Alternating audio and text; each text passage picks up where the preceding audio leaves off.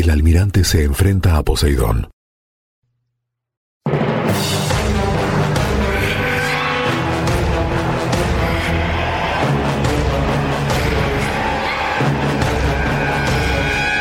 navegando hacia el norte del Golfo de Paria, al estrecho que separa la península de Paria y la isla de Trinidad, Colón lo denominó con el nombre de Boca del Dragón al norte y Boca de la Serpiente al sur del Golfo, debido a los remolinos que se formaban en sus inmediaciones y el peligro que representaban para la navegación.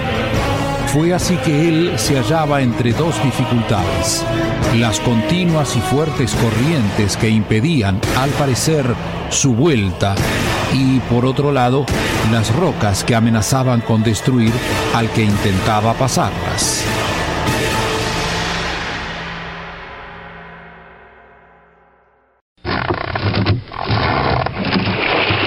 Contramaestre Quintero, Capitán Mafra, estén alertas. Intensifiquen la, guardia turnos de dos horas. Temo que las naves sean arrastradas por las fuertes corrientes que nos rodean. No dejen que se aproximen a las rocas. Si eso ocurre, será nuestra perdición. Ya, vamos.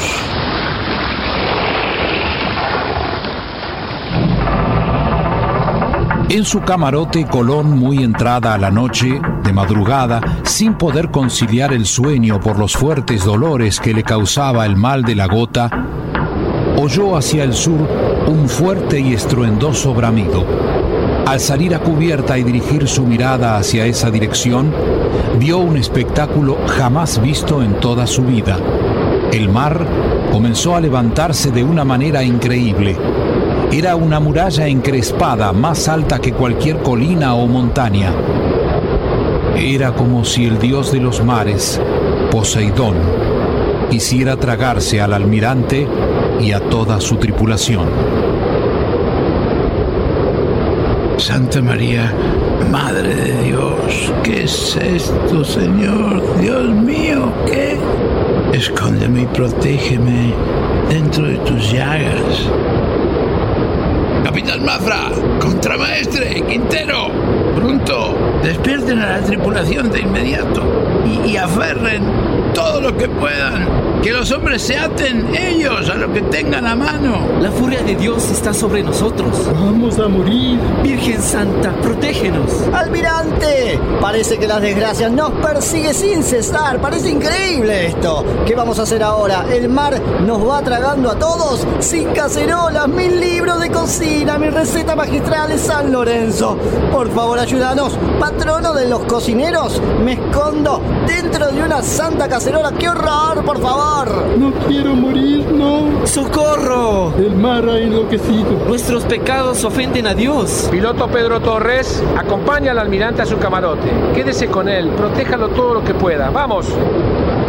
Contramaestre Quintero, si he de morir, lo haré aquí, encubierta, con usted, con todos mis hombres y el dios de los mares, al que los antiguos griegos y romanos llamaban Neptuno, Poseidón nosotros, quiere entrometerse en mi camino.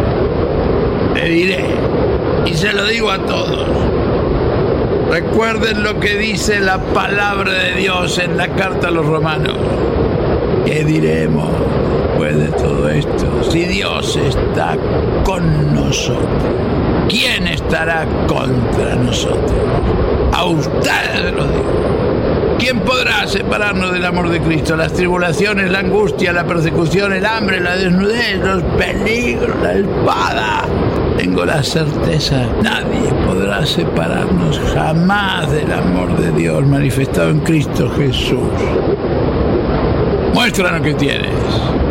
Serpiente antigua, revélate, vamos.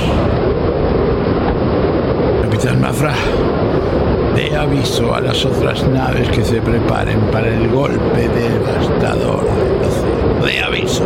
Vamos, ya escucharon la súplica del almirante. Vamos, grumete, marinos. Hagan correr la voz a las otras naves. Rápido, rápido, que se preparen porque el mar no perdona. Vamos, muévanse, agiten las linternas, toquen las trompetas, den avisos a nuestros compañeros. Pronto, pronto.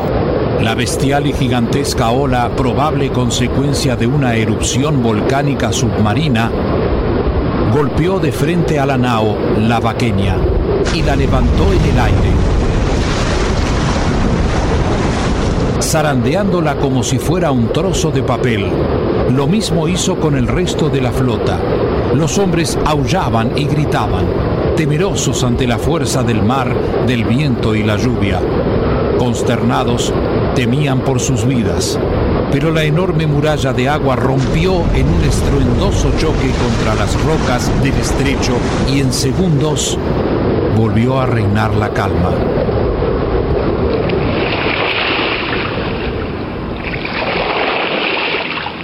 Los horrores y azares de tales sitios son siempre mayores para aquellos que no tienen cartas de navegación, ni piloto, ni consejo de aquellos que los guíen.